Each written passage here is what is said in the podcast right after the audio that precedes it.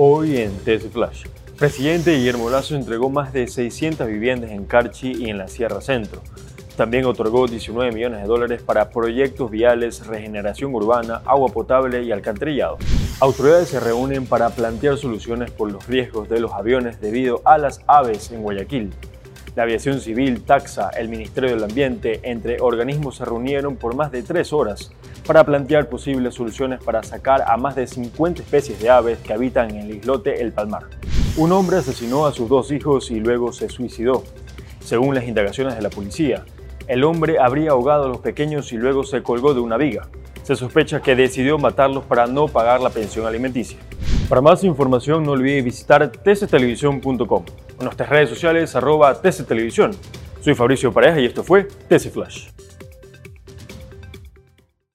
TC Podcast, entretenimiento e información, un producto original de TC Televisión.